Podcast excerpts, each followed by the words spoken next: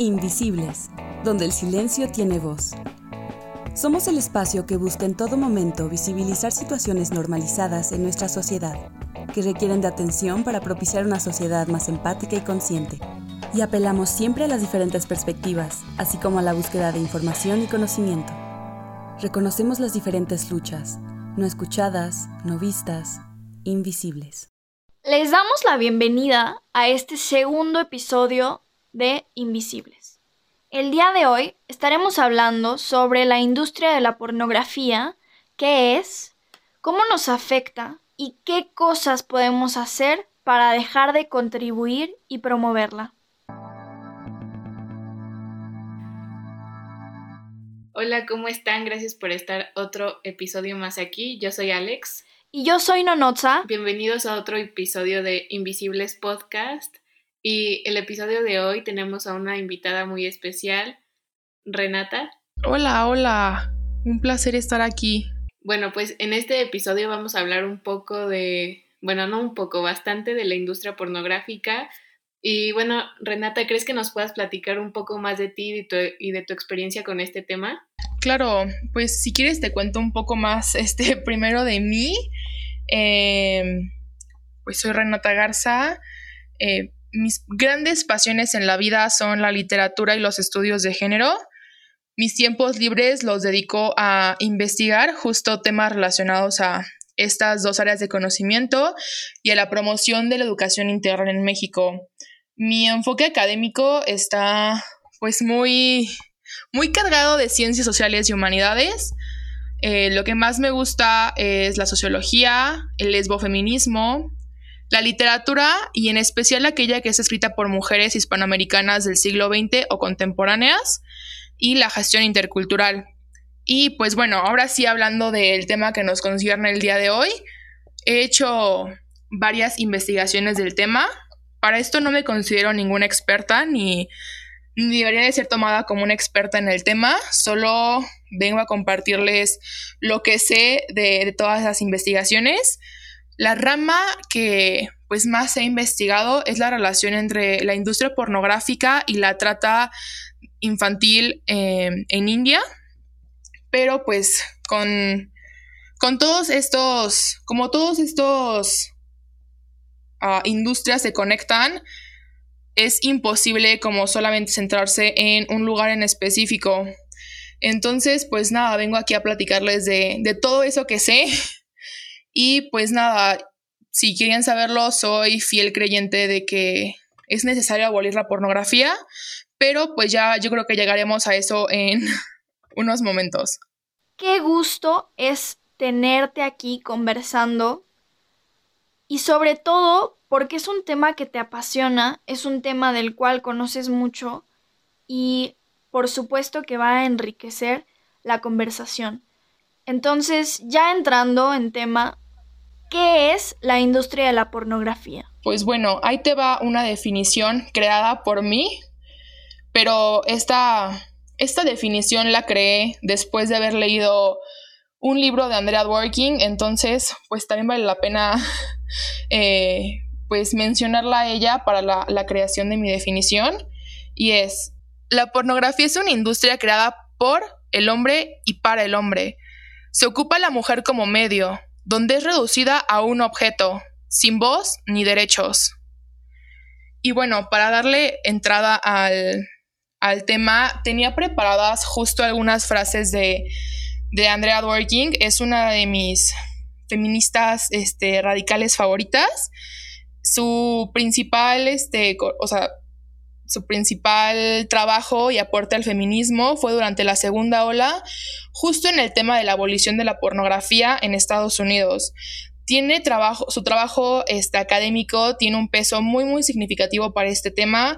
A mí me encanta bastante, me abrió los ojos a muchísimas, muchísimas cosas y por eso creo que es pertinente citarla.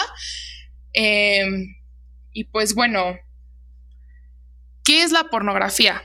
Un sistema de dominación y sumisión la pornografía tiene el peso y el significado de cualquier otra tortura o castigo históricamente real de un grupo de personas debido a una condición de nacimiento. tiene el peso y el significado de cualquier otro exilio históricamente real de los seres humanos de la dignidad, la purga de ellos de una comunidad compartida de cuidado, derechos y respeto. La pornografía sucede. No está fuera del mundo de la realidad material, porque le pasa a las mujeres, y no está fuera del mundo de la realidad material, porque hace venirse a los hombres. La pornografía revela que la esclavitud, la servidumbre, el asesinato y la mutilación son actos llenos de placer para quienes lo cometieron o para quienes experimentaron indirectamente el poder expresados en ellos. La pornografía revela que el placer masculino está íntimamente ligado a, la victimizar, herir, explotar, que la diversión sexual y la pasión sexual en la intimidad de la imaginación masculina son inseparables de la brutalidad de la historia masculina. El mundo privado de la dominación sexual, que los hombres exigen como su derecho y su libertad, es el reflejo del mundo público de sadismo y atrocidad que los hombres deploran de manera constante y con justicia propia. Es la experiencia masculina del placer donde se encuentra el significado de la historia masculina. ¿Cuál es el objetivo de la pornografía? Establecer una, una, subordinación social y sexual de las mujeres hacia los hombres. Y bueno, quería empezar con, con esta frase porque siento que es bastante, bastante fuerte. Nos abre, creo que el panorama muy grande para poder platicar un poco más de todas las las frases que toca Andrea Dworkin en, esta, en este texto. No sé ustedes qué opinen al respecto. A mí me pasó que a lo largo de la investigación que realicé para poder estar hablando hoy de este tema, difícilmente encontraba información que fuese abolicionista y que considerase la abolición de la industria de la pornografía. Acudía a ensayos, acudía a charlas, acudía a textos y artículos de opinión y difícilmente encontraba una postura abierta y completamente en contra de la industria de la pornografía y aún más interesante, era muy poco común ver o encontrar testimonios de mujeres que han formado parte de la industria y que han logrado salir de ella. Por supuesto criticaban aspectos que circundan a la industria de la pornografía, pero no cuestionaban ni criticaban directamente o proponían la abolición de esta. Lo cual me llamó muchísimo la atención, porque si estamos a favor de la industria de la pornografía, hasta cierto punto también estamos promoviendo y estamos a favor de la cosificación de la mujer de la violencia hacia los cuerpos femeninos y de tantas otras problemáticas en donde también entra la trata de personas. Y a propósito de esto que menciono, me gustaría citar a la doctora Laura Caldis, quien menciona que terminar con la industria de la pornografía es una cuestión de salud pública y yo diría de políticas que tenemos que empezar a trabajar porque normalizarla y mantenerla viva es seguir promoviendo la agresión y la cosificación a los cuerpos que son principalmente femeninos. Estoy completamente de acuerdo con, todo lo que dices y pues al respecto de que no encontrabas información sobre pues instituciones que se dedican justo a la abolición de la pornografía y que sus posturas son pues totalmente en contras Em, voy a estar citando a lo largo de, todo el podcast a una ONG que se llama Fight the New Drug, como lucha contra la nueva droga.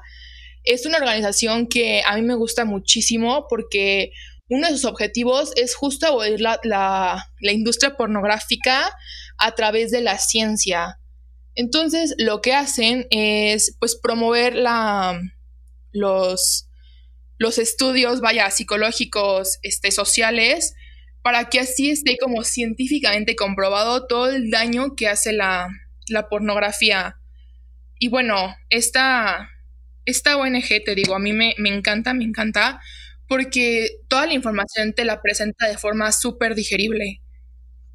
a pesar de que sí hace referencia a muchísimas investigaciones científicas, experimentos psicológicos, siempre esta información está pues eh, presentada de una forma en la que es pues digerible para el público en general. Entonces te recomendaría checarla y que todos y todas checaran esta información porque de verdad es bastante, bastante interesante todo lo que nos plantean. Y pues justo para algo que creo que es importante decir antes de cualquier cosa es que a mí me encanta muchísimo la psicología.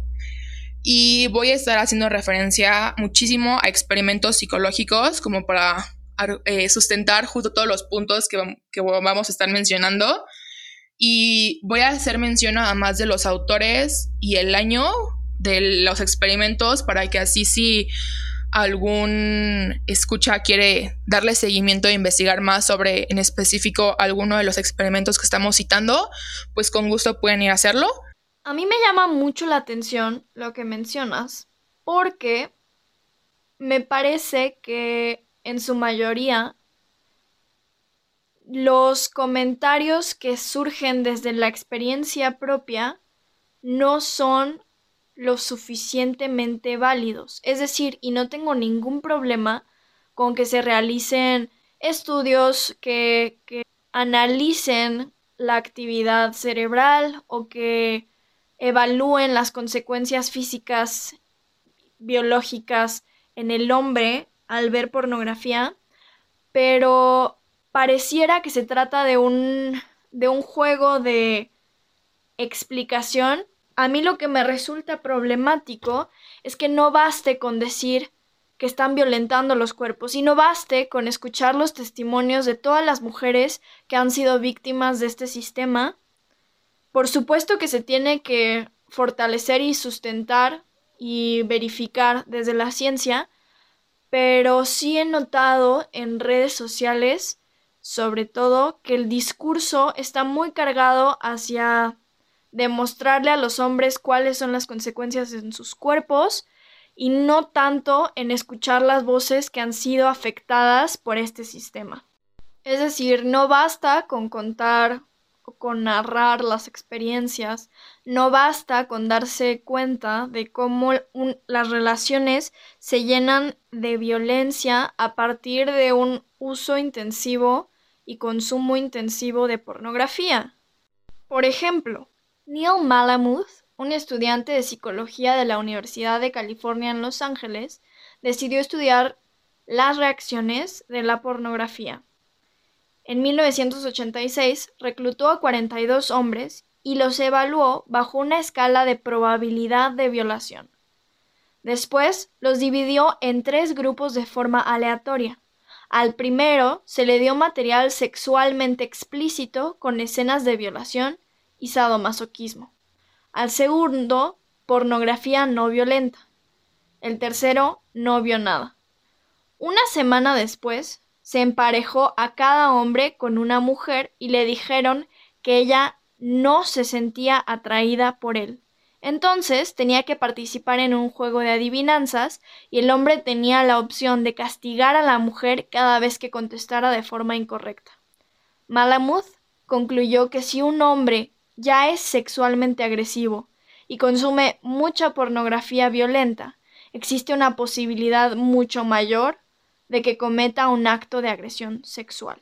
Es decir, no podemos simplemente callarnos y no ver que la realidad es que en la mayoría de los casos la industria de la pornografía es violenta y promueve la violencia, promueve la cosificación, promueve el sometimiento y además lucra a partir de ello.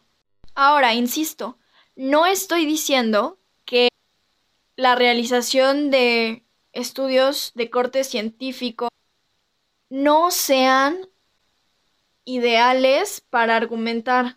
A lo que yo voy es que me entristece que las experiencias negativas no sean suficientes para que las personas se den cuenta de lo terrible que es este sistema. Sí, es que se tiene igual la falsa creencia de que la pornografía es consensuada cuando justo vemos diferentes datos arrojados sobre que gran porcentaje de las mujeres, de los niños, porque igual cabe remarcar que aquí no solo las que sufren esto son las mujeres, sino también los niños. Y, y gran porcentaje de, el 90% de las mujeres y de los niños que se encuentran en los videos pornográficos, obviamente no están ahí porque quieren, los niños ni siquiera, o sea, ni siquiera lo tengo que decir, ¿no? Es obvio que no están ahí porque quieren, pero las mujeres, el 90% por lo menos, está estudiado que no están ahí, que no están ahí por razones, ajá, o por su voluntad, sino que fueron víctimas de trata y tráfico de personas. Entonces, creo que esto habla bastante de, de la industria pornográfica y que muchas veces no lo notamos porque igual en otro estudio salió que los niños empiezan a ver pornografía a partir de los 11 años. Entonces no es como que a esa edad tengas mucha conciencia respecto a las posibles consecuencias y a partir de ahí pues empiezan a generar diferentes trastornos en la psique, en la mente de las personas y entre esas pues que como infante conoces algo nuevo, ¿no? Y a lo mejor te gusta y obviamente porque pues estás explorando tu cuerpo y eso no tiene nada de malo, lo malo es que lleguemos y que esta sea, la pornografía sea la educación sexual de los niños, de nuestros niños, ahí es donde está lo problemático y que empiecen a, analizar o ver el sexo de cierta manera o con ciertos patrones y que conforme vayan creciendo estos patrones se van a ir alterando porque ya no va a ser suficiente la pornografía como el nivel normal y van a buscar algo mucho más fuerte hasta llegar a videos temáticos de pornografía que ya están sobre violaciones, sobre secuestros, o sea, entre muchas otras temáticas ya mucho más violentas que justo empieza a trastornar como en su cerebro y que hace que empiecen a buscar pues sí contenido mucho, mucho, mucho más violento y esto genera igual disfunción eréctil para ellos como a la larga, ajá, conforme vaya pasando el tiempo y además también genera depresión, o sea, a largo plazo genera depresión porque tienen tantos incentivos como por así decirlo, positivos y se les genera dopamina en el cerebro, que ya con, con las cosas que les sucedan en la vida cotidiana, pues ya no van a poder lograr esto que la pornografía les genera y creo que es algo bastante fuerte y que es otro tema que igual la pornografía, pues obviamente justo como no tenemos conciencia de esto, va generando pues en muchas personas. Tienes toda la razón Alex, creo que acabas de, de dar en el clavo con muchos de los puntos que tocaste si les parece bien, eh, tenía pensado dividir como los efectos de la pornografía a nivel sociedad, a nivel individual, a nivel de sociedad más individuo y para la mujer, para que así tuviera un poco de, de estructura. Por lo que estamos hablando, me parece un poco pertinente empezar con el de la mujer, porque siento que justo es uno de los impactos y quien recibe el, el peso de la industria pornográfica. Como dije al principio, quien, quien, realmente sufre los efectos de la pornografía, quien realmente está siendo vista como una cosa y como un objeto, somos las mujeres. Y en este caso me voy a, voy a hacer referencia siempre en, pues a las víctimas de la pornografía en, plural femenino y a los consumidores de pornografía como en plural masculino, pues haciendo referencia justo a a que son los principales consumidores y a que somos las principales víctimas. Y pues bueno, creo que acaban justo, como les dije, de dar eh, introducción a, justo un experimento que, que ahí me dejó la piel helada. O sea, yo quedé muy mal después de leer lo que em, estas universidades descubrieron. Esta investigación fue realizada por la Universidad de Kentucky y la Universidad de Nueva York en 2010, por si alguien quiere checar el dato. Y bueno, resulta que el 88% de las imágenes pornográficas en Internet contienen algún tipo de violencia, que esta es generalmente de un hombre hacia una mujer. Y esto ni siquiera es lo peor. Lo peor es que cuando el hombre le pega a la mujer, el 95% de las veces la respuesta es placer o no hay respuesta. Y esto entra creo que perfecto con, con la temática del podcast de normalizar la violencia. Y justo una de las razones por las cuales la pornografía es una industria que, que nos daña tanto es porque hace esta relación entre las relaciones sexuales y la violencia. La violencia se convierte y se vuelve parte de las relaciones sexuales donde la mujer tiene que soportar eh, literalmente todos los abusos y aparte no solamente es torturada, tiene que sentir placer por ser torturada y por ser golpeada. Y esto es visto como lo normal, esto es la norma. Y justo como mencionaban, los, los niños están siendo expuestos a este tipo de contenidos a edades muy, muy, muy tempranas. Incluso el gobierno de Australia hizo unas estadísticas y arrojó que los niños entre 9 años y 13 años, el 50% de ellos ven regularmente contenido pornográfico. Y pues esto nos habla de, de, que desde tan chicos se nos es expuesto y se nos dice que el, sexo y la violencia son uno solo. A mí esto me dejó completamente helada o sea, no, no hay forma de describirlo. Cómo es que literalmente nos están programando para entender que esto es el modelo y el arquetipo de relaciones sexuales que deberíamos estar teniendo. Y justo nos lleva a la deshumanización. Y creo que este es uno de los puntos clave que afectan a las mujeres. Al momento de que los hombres ven que, que las mujeres supuestamente sienten placer al ser objetos, al ser lastimadas, al ser torturadas, empieza a haber una actitud negativa hacia las mujeres. Empieza a haber una disminución de la empatía y un aumento de la violencia sexual. Y a eso quiero, quiero llegar un poco más tarde acerca de la relación entre la cultura de la violación y la, la pornografía, porque igual son dos instituciones íntimamente relacionadas. Y bueno, otra de las cosas que hace es que hay un aumento de, una, de la conducta dominante de los hombres hacia las mujeres. Y ahora sí, haciendo referencia justo a, a la cultura de la violación con todo este tema, las mujeres dejan de ser personas para convertirse en un objeto que solamente está ahí para el placer de los hombres. Está ahí cuando los hombres lo necesiten y lo quieran. No es coincidencia que ahorita estamos en un momento histórico donde más se consume pornografía y donde también existe más violencia contra la mujer. Las estadísticas solamente nos muestran que esta es una industria, ambas son unas industrias que van en aumento. Y bueno, quería igual compartirles una frase de el, doctor John Fubert. Este es, es un hombre que se dedica justo a la abolición de la pornografía es parte de, la ONG que las mencioné de Fight the New Drug. Y bueno, les comento la frase. El porno es una receta para la violación. No digo que todos los hombres que ven pornografía son violadores, pero en esencia les enseñan que las relaciones sexuales y la violencia están íntimamente relacionadas. Y para esto, justo igual quería hacer referencia a otro estudio este, psicológico que se hizo. Eso fue por varias instituciones en Alemania. La psicóloga que lo dirigía se llama Simone Kuchen en 2014. Y bueno, lo que hicieron fue escáneres cerebrales a los hombres mientras ven pornografía. Y bueno, los resultados arrojaron que cuando un hombre ve pornografía, el área del cerebro que se ilumina no es el área de las personas, es el área de las cosas.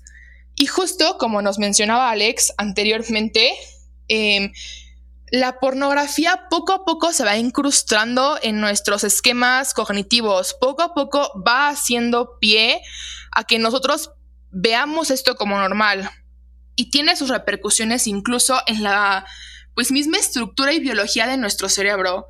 Por eso es una industria que, como dice la ONG, es, es adictiva, es una, es una adicción y, justo como igualmente nos mencionaba Alex, eh, al momento de que tú inicias a ver pornografía, a lo mejor tú al principio ves pornografía normal, normal entre comillas, por supuesto, porque no hay pornografía normal, pero tú ves, según esto, este, pornografía que no tiene violencia. Pero justo como nos dice Alex, vas a ir necesitando cada vez más estímulos para poder llegar a, al nivel de satisfacción que antes no, o sea, que antes no, no tenías. Entonces, poco a poco vas a ir aumentando como quiero decir, el, la, la, perversión de, de, las imágenes que ves, poco a poco vas a ir aumentando y la línea de, de la violencia va a ir en aumento hasta que justo terminas con una adicción y pues con, con una fuerte deshumanización hacia las mujeres.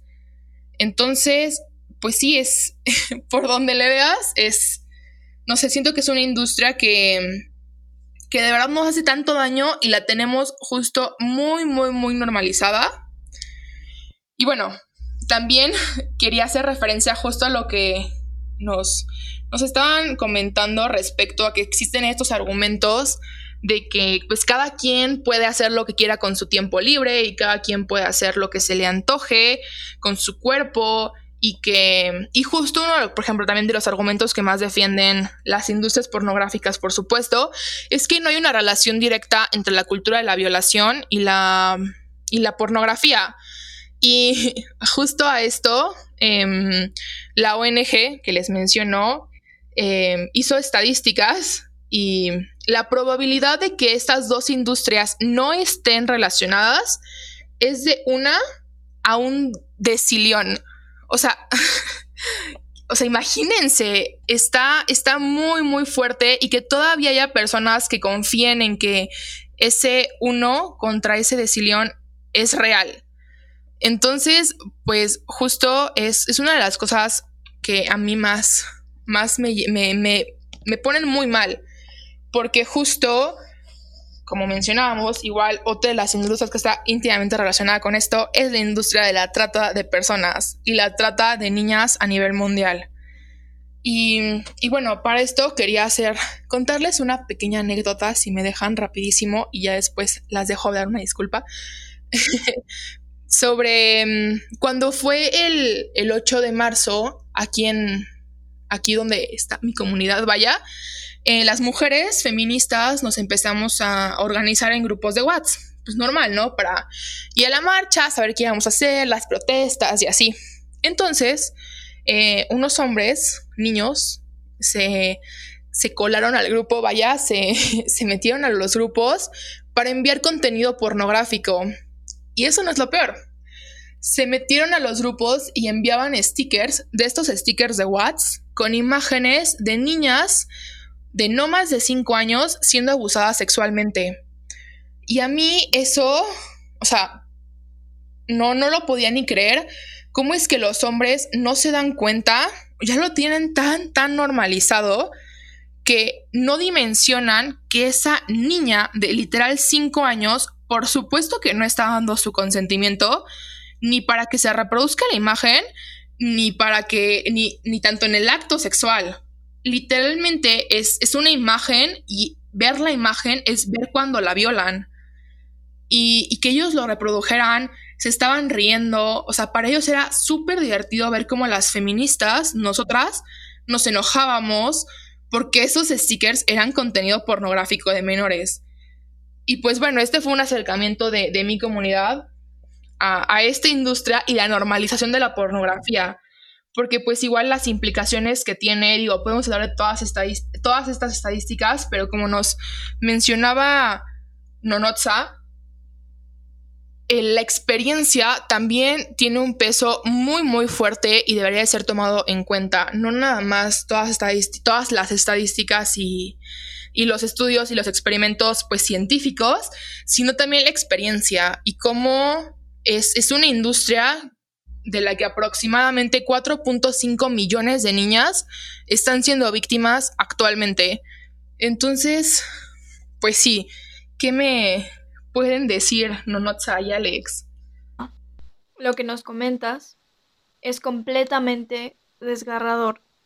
Y en esta semana estuvimos publicando acerca de la cultura de la pedofilia, pero que se relaciona directamente con este tema, algunos datos y cifras sobre la realidad y el contexto en México. Uno de los datos es que, de acuerdo con el Heraldo, México genera más del 60% de la pornografía infantil del mundo.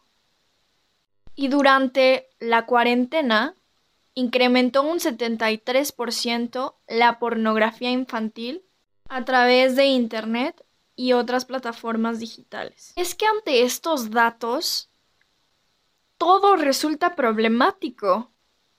No hay manera de contraargumentar que la industria de la pornografía no está afectando a los cuerpos, cuerpos maduros y a los cuerpos infantes. Y entonces resulta interesante cuestionar cómo es que se defiende a una industria que genera ingresos a partir de la dominación, a partir de la opresión, a partir de la violencia y, una vez más, de la cosificación. Y aquí también es interesante cuestionar el papel de las infancias. ¿Cómo es posible que no reciban suficiente educación sexual en casa o en instituciones para que tengan que acudir a la industria de la pornografía y conocer además, ni siquiera informarse, conocer aspectos tergiversados, editados, hipersexualizados y romantizados sobre cómo debe de ser su sexualidad. Por otro lado, la infancia que no es, por supuesto, consciente ni ha consensuado lo que se le está haciendo a su cuerpo y que no, no ha aceptado este tipo de, de trato hacia su cuerpo, hacia su persona. Y entonces, ¿en dónde quedan estas voces? ¿En dónde quedan estas experiencias?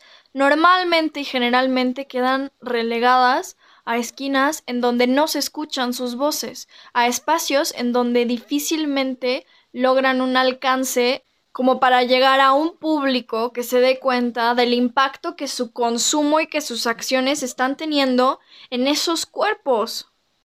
Y una vez más, cuando surgen artículos, entrevistas, comentarios sobre la industria de la pornografía, tendemos a encontrar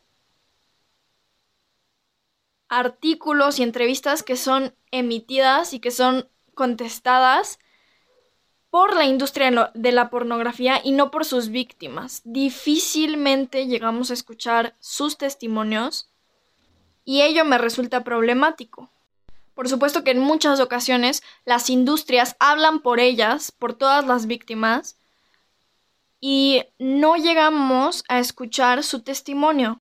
Y bueno, para finalizar este comentario, me gustaría retomar el concepto de la pornoilusión que lo desarrolla Georgina Borano, que implica que las relaciones sexuales perfectas, obviamente entre comillas, e idealizadas precisamente solo existen a través de la pornografía o a través de expresiones culturales. Y ahí es también donde reside lo problemático, que dentro de expresiones culturales distintas se normaliza a la industria de la pornografía y se normaliza al consumo de, de los cuerpos, a la cosificación de los cuerpos. Y lo problemático es que no solo está disponible precisamente a través de la pornografía, sino que por medio de el sistema cultural también estamos siendo bombardeadas y bombardeados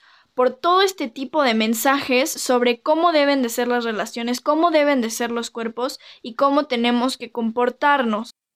Sí, yo aquí quiero mencionar a una actriz porno que dio su testimonio en un documental llamado Traffic Control y dice, muchas actrices admiten haber experimentado abuso sexual, abuso psíquico, abuso verbal y rechazo por sus padres. Algunas fueron violadas y abusadas por sus vecinos.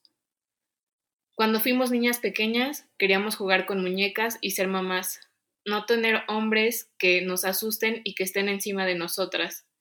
Así se nos fue enseñado a temprana edad que el sexo nos hacía valiosas. Y bueno, tomando esta frase, pues quiero decir que justo es lo que ustedes han venido mencionando, que las mujeres son violentadas y que no, no están en la industria pornográfica porque quieran estar, O sea, hay un sistema estructural, social, cultural, económico que te lleva a caer ya sea en la trata, tráfico de personas, al verte engañada, eh, manipulada, etcétera, y que igual te lleva justo a esto, a, a trabajar en la pornografía, no es, no es como que una persona que tenga la posibilidad económica, emocional, o sea, que esté estable en todos los sentidos de su vida, que decida por, por voluntad decir yo quiero dedicarme a la pornografía. No, o sea, existen muchos patrones culturales, sociales que están detrás, que no son los que son hablados. O sea, obviamente no va a salir una chava a decir que están abusando de ella porque hay toda una gente, una mafia detrás, diciéndole lo que tiene que hacer, lo que tiene que decir, y si no es que las tienen completamente drogadas, pues para no hablar al respecto, amenazadas, amenazados a sus familiares, o sea, porque he escuchado a muchos chavos yo decir como de, ay, obviamente ellas quieren, se ve que lo disfrutan no sé qué, pero, o sea, no entiendo qué, qué esperan o ajá, que pasen un video porno, o sea, si quieren que la chava grite, oye, me están abusando. Entonces, como que aquí vienen diferentes discursos reales, o sea, que nosotras tenemos como en nuestros contextos cercanos, que normalizan la pornografía como si fuera algo que en verdad las mujeres disfruten y no es así, o sea, creo que en ningún video pasa y pues tenemos todas estas cifras que lo respaldan y ahora sí que es diferente el querer creer que está pasando algo para que tu mente esté como tranquila y otra cosa es lo que en verdad pasa y que está mal que, que busquemos que todo esté así tan fundamentado y que esté científicamente comprobado, pero tenemos aquí igual las cifras, o sea, sí se puede argumentar. Entonces no, pues no hay manera de excusar, o sea, ya sabiendo como, ya teniendo este conocimiento, no hay manera de excusar que sigamos normalizando de esta manera la pornografía. Ustedes dos tienen toda la razón, la verdad este, estoy completamente de acuerdo con todo lo que dijeron. Voy a retomar varios de los puntos que tocaron. Justo creo que lo del consentimiento porque les quiero hacer esta pregunta. ¿Quiénes son los dueños de todas estas industrias? Pues son los hombres. ¿Quiénes realmente justo se están beneficiando de esta industria? Son los hombres. ¿Realmente hay un consentimiento real cuando están lucrando con tu cuerpo y con tu imagen para su beneficio? Y pues igual justo como lo decías, Realmente es consentimiento cuando las circunstancias te obligan a hacerlo porque no hay otras oportunidades o porque es literal eso te mueres de hambre. Entonces, pues no, claro que eso no es consentimiento. Y justo, o sea, lo, lo más problemático de esta industria es que obliga a las mujeres a tener que recurrir a, a, a estas prácticas para poder literal sobrevivir. Y es, o sea, de verdad muy, muy indignante que, que lleguemos a este punto. Y justo quería hacer referencia a algo que está pasando ahorita en Estados Unidos, un, un fenómeno muy, muy fuerte sobre cómo las estudiantes eh, americanas, justo, bueno, no sé si sabían, pero una de las educaciones del mundo, la segunda educación más cara del mundo universitaria, es en Estados Unidos. Entonces, a las, las mujeres recurren a la industria pornográfica para poder pagar sus estudios. Repito, ¿es consentimiento o las circunstancias las están obligando a eso o a los 23 años tener una deuda de más de 3 millones de pesos? O sea, claro que no es consentimiento, es las circunstancias están obligando a hacerlo. Y otra cosa que mencionabas, Alex, bien, bien importante es justo, y creo que lo, lo, explica un poco en la, en la frase con la que primero inicié em, pues el, el, podcast, porque justo se, la tortura de las mujeres es el placer de los hombres.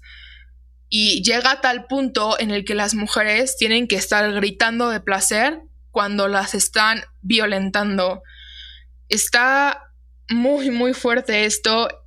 Hay otra frase de Andrea Dworkin que igual me gustaría compartirles porque creo que justo ilustra muy, muy bien todo lo que nos acabas de comentar, Alex. es, existe la pornografía en la que las mujeres son tan abyectas, tan fáciles de matar, tan cerca de estar muertas, y hay bastante, y es muy apreciada y cara. Hay aún más pornografía en la que la mujer se moja los labios y saca el culo y dice, lastímame. Está pintada para que el hombre no se pierda. Sus labios son rojos y brillantes, para que él pueda encontrar el camino hacia su garganta. Sus labios vaginales son rosados o morados, para que él no se pierda.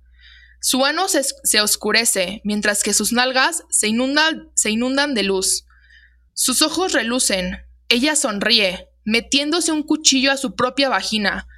Sonríe. Se viene. O al menos eso es lo que ve la cámara. Y repito, creo que igual este es un tema muy, muy sensible porque es, es algo que nos está pasando y no podemos verlo como que le está pasando a otras mujeres o que eso no pasa aquí, eso no pasa en mi contexto, porque claro que sí, y está bien, bien presente en México. Como nos dijo Nonotza, las estadísticas de, de la pornografía infantil en México de verdad son alarmantes. Y justo algo de lo que estaba viendo es que, según la UNICEF, México es uno de los países que menos destina dinero para combatir este problema. Y pues me queda claro, ¿no?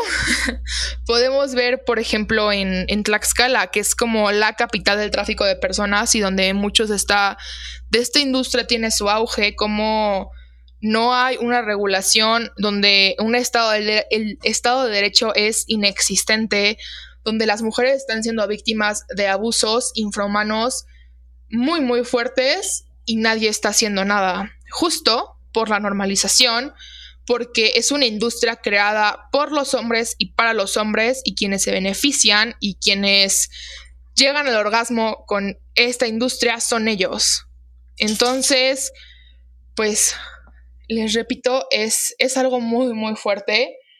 Y, y bueno, hablando un poco más del contexto en México, les quería hablar un poco a ver si si, si podemos, si nos da tiempecito, de el libro de Los demonios del Edén de Lidia Cacho. No sé si lo conozcan, pero es un libro que vale la pena leer, que es yo creo que necesario que todas las mujeres mexicanas lo leamos y que nos demos cuenta de que esta industria no está lejos de nosotros y que está más cerca que nunca. Y lo peor es que llegar y accesar a la justicia parece una utopía.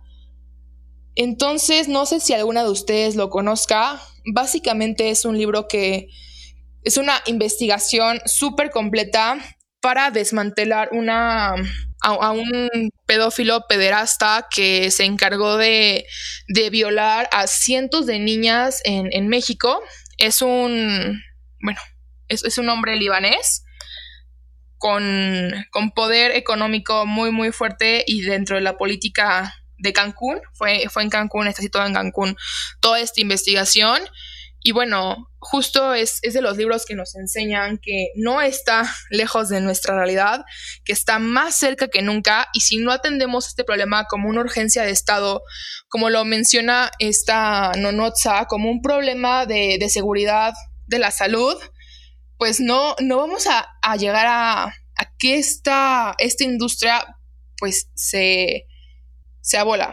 A mí me llamó mucho la atención, ahora que lo mencionas, este caso, porque cuando salió el documental en Netflix de Epstein, recuerdo haber visto en redes sociales mucha furia, mucho enojo, mucha pues, sorpresa ante este tipo de, de situaciones, pero el caso que mencionas no alcanzó o no tuvo el alcance que llegó a tener el caso de Epstein. Y yo solo podía pensar que, y no podemos sino reconocer que es algo problemático. Por supuesto que el alcance o, o qué tanto se escuchó el caso depende de muchísimos factores, pero como dices, es algo de lo cual todo mexicano tiene que informarse. Es, es que no podemos taparnos las orejas, taparnos los oídos y no escuchar, no querer escuchar lo que está pasando. Es, ello sería, sería ser indiferentes a la realidad y a los contextos, no porque a nosotras, no porque a nosotros no nos pase directamente, significa que uno, el problema no está ocurriendo y dos, que el problema no nos afecta, porque de manera directa o indirecta, por supuesto que lo hace. Y entonces, aunque no nos afecte de manera directa, pues también somos responsables de darle un fin a esta problemática. Y es entonces en donde yo me pregunto y les pregunto a ustedes también, ¿qué aspectos, qué acciones podemos realizar para dejar de promover la industria de la pornografía? Más adelante yo les, les daré algunos datos sobre qué podemos hacer si encontramos contenido de, de pornografía infantil en redes sociales, pero antes las quiero escuchar a ustedes. ¿Qué, ¿Qué podemos hacer para dejar de engrandecer y dejar de normalizar esta industria? Pues yo creo que sí se tiene que dejar de, de hacer tabú la sexualidad, el sexo y educar verdaderamente a nuestros, a nuestros infantes sobre este tema porque lo que no encuentren, las respuestas que no encuentren en sus círculos cercanos, llámese familia, llámese escuela, llámese amigos, lo van a ir a buscar en otro lado, en ese lado va a ser la pornografía.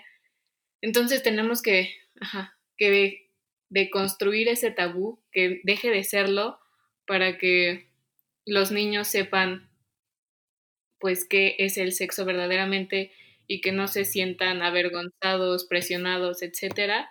Creo que por una parte es eso y la otra es que es un tema bastante fuerte, pero yo considero que si un niño que empieza a ser adolescente sabe las repercusiones o la realidad acerca de la pornografía, a lo mejor es algo muy idealista de mi parte, pero creo que si lo sabe, no, no se va a sentir como tan libre de hacerlo o tan bien al hacerlo y probablemente lo deje de hacer. O sea, yo pongo, o sea, traigo como a la mesa una circunstancia que, que yo he pensado como con mis círculos cercanos y es justo que tuve, bueno, tuve una semana como donde hablamos de tráfico y trata de personas y justo igual una persona fue, o sea, una persona que fue víctima de trata de personas nos dio su, testimonio y ahí junto con con las otras personas que estuve que también conocía, incluidos hombres, pues se dieron cuenta como todo lo que está detrás de la pornografía que muchas veces no somos conscientes, conscientes, deberíamos de serlo, pero pues muchas veces no lo somos. Y bueno, en cuanto a ellos les quedó claro que la pornografía se tiene que abolir. Ellos obviamente tienen que dejar de verla porque si no hay si no hay demanda, pues obviamente va a dejar de haber oferta. Entonces, por ahí es una clave principal. Y la otra es que los niños, que son consumidores en potencia, pues sean conscientes y tengan conocimiento de estas cosas y que si no se les habla de sexo, mucho menos se les va a decir que hay una red de trata y tráfico de personas detrás de la pornografía y creo que es necesario que lo sepan porque no sé, quiero pensar que un niño no, no, nunca va a buscar hacerle mal a alguien, entonces creo que ahí puede estar como una, una gran solución respecto a, abolir o que se deje de consumir pornografía. Estoy muy, muy de acuerdo con, todo lo que dices, de hecho tenía algunos puntos anotados, pero me, arrebataste todo lo que iba a decir. Eh, justo como, como dices, yo siento que igual los dos principales ejes que podemos tomar para combatirla son la difusión de los efectos, pues básicamente de las investigaciones y de los experimentos psicológicos que tiene la, pornografía, tanto a largo como a corto plazo, que vean los impactos sociales que tiene la pornografía, tanto sociales como individuales, y para la mujer, porque justo como decían, no sabemos quién está detrás de la cámara, si esa mujer está siendo víctima de trata de personas. si ella realmente no está dando su consentimiento y está siendo obligada. Y pues como justo la industria es, está tan manchada, está tan podrida, no podemos saber con, con, certeza si realmente la mujer da su consentimiento. Entonces, pues ningún video, ninguna imagen pornográfica está 100% exenta de que, ay, tengo el consentimiento. Entonces es justo como nos decía Alex, promover la toma de decisiones consciente, es decir, que los hombres que, que consuman pornografía sepan de los efectos que tiene y todas las implicaciones que lleva a consumir ese tipo de contenidos. Porque justo como nos dices, la, falta de, la, la, falta de educación de calidad y la y pues como todo ese tema está normalizado en lo privado, pero sigue siendo tabú en, lo público, hace que justo las juventudes recurran a, estos videos para informarse y creen que, así se ven las relaciones sexuales. Entonces, pues empezar a hablar de esos temas abiertamente, empezar a difundir los efectos, los efectos comprobados con bases científicas de las implicaciones de la pornografía, tanto a nivel individual como social, y la toma de decisiones consciente, que sepan, justo como dices, eh, que el contenido que están, que están consumiendo puede venir de una mujer que está siendo tratada o puede venir de una mujer que está siendo torturada o etcétera, etcétera, de, de casos inhumanos.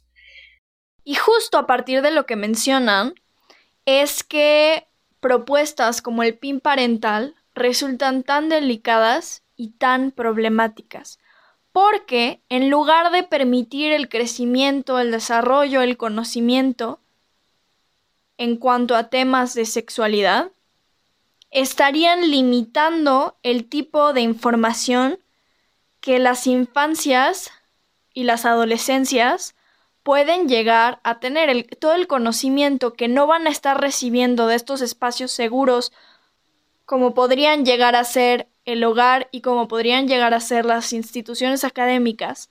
Ante la duda, las infancias y las adolescencias van a buscar información y es posible que se topen con sitios de pornografía, lo cual en lugar de, como les decía, fomentar el desarrollo y fomentar el crecimiento, va a generar idealizaciones y visiones erróneas sobre cómo es la sexualidad y va a generar también una normalización de la violencia, de la cosificación y de tantos problemas que ya les hemos conversado el día de hoy.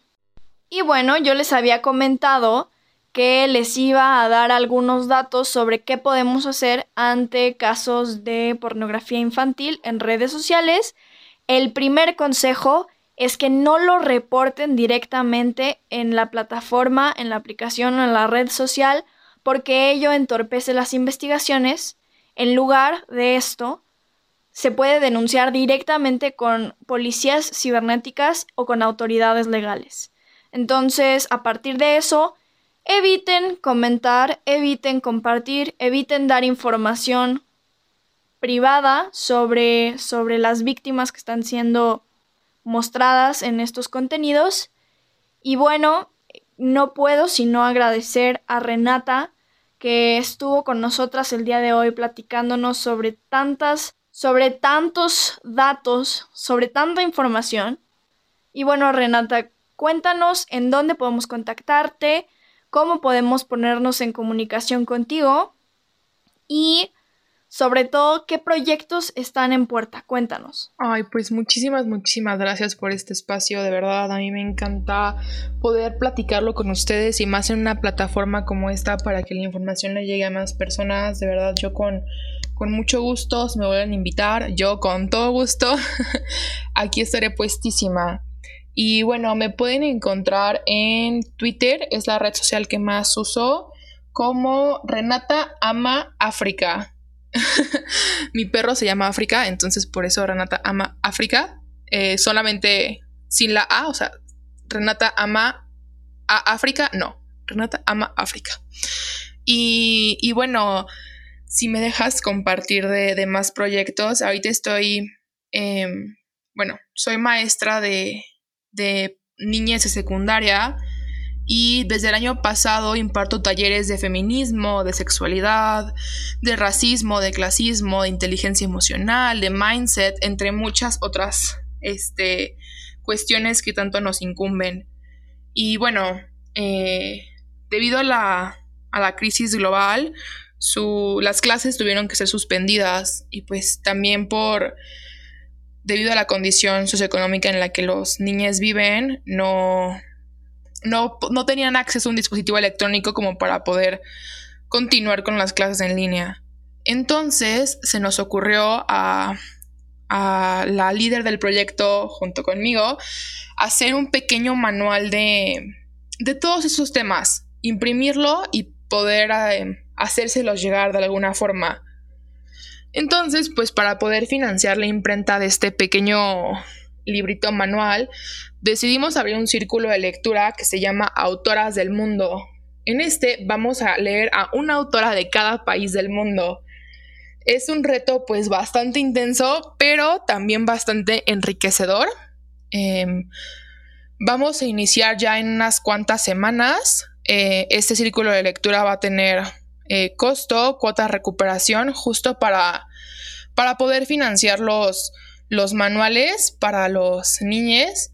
Eh, del mismo modo, pues para darle valor a todas aquellas personas que se dedican a la literatura, que, su trabajo tenga valor y pues también el, trabajo de, de, nosotras las organizadoras, de encontrar los nombres de las autoras que, que escribieron los libros, de pues sí, de buscar el material y de crear el espacio.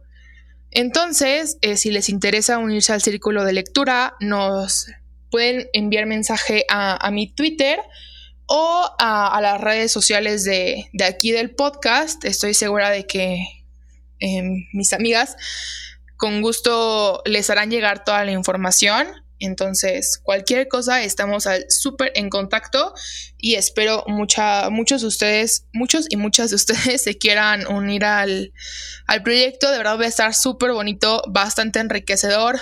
Yo ya empecé a leer las primeras lecturas y de verdad son mujeres que tienen un don con la palabra muy, muy denso que mínimo a mí me hicieron llorar, me hicieron reír que son mujeres imperdibles y muchas veces por, por su origen y por ser quienes son y por ser mujeres se les juzga antes de, conocer su trabajo.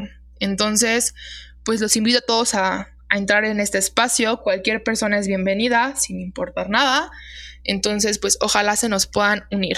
Y bueno, creo que sin más por el momento, nos despedimos y fue un gusto tenerte aquí, Renata. Y bueno, yo soy Alex y también está Nonotza. Y recuerden que nos pueden seguir en todas nuestras redes sociales como arroba invisiblespod. Y justo como les dijo Renata, cualquier cosa pueden contactarse a su Twitter o en cualquiera de nuestras redes sociales mandarnos un mensaje para saber más sobre este proyecto. Y estén al pendiente de los siguientes episodios.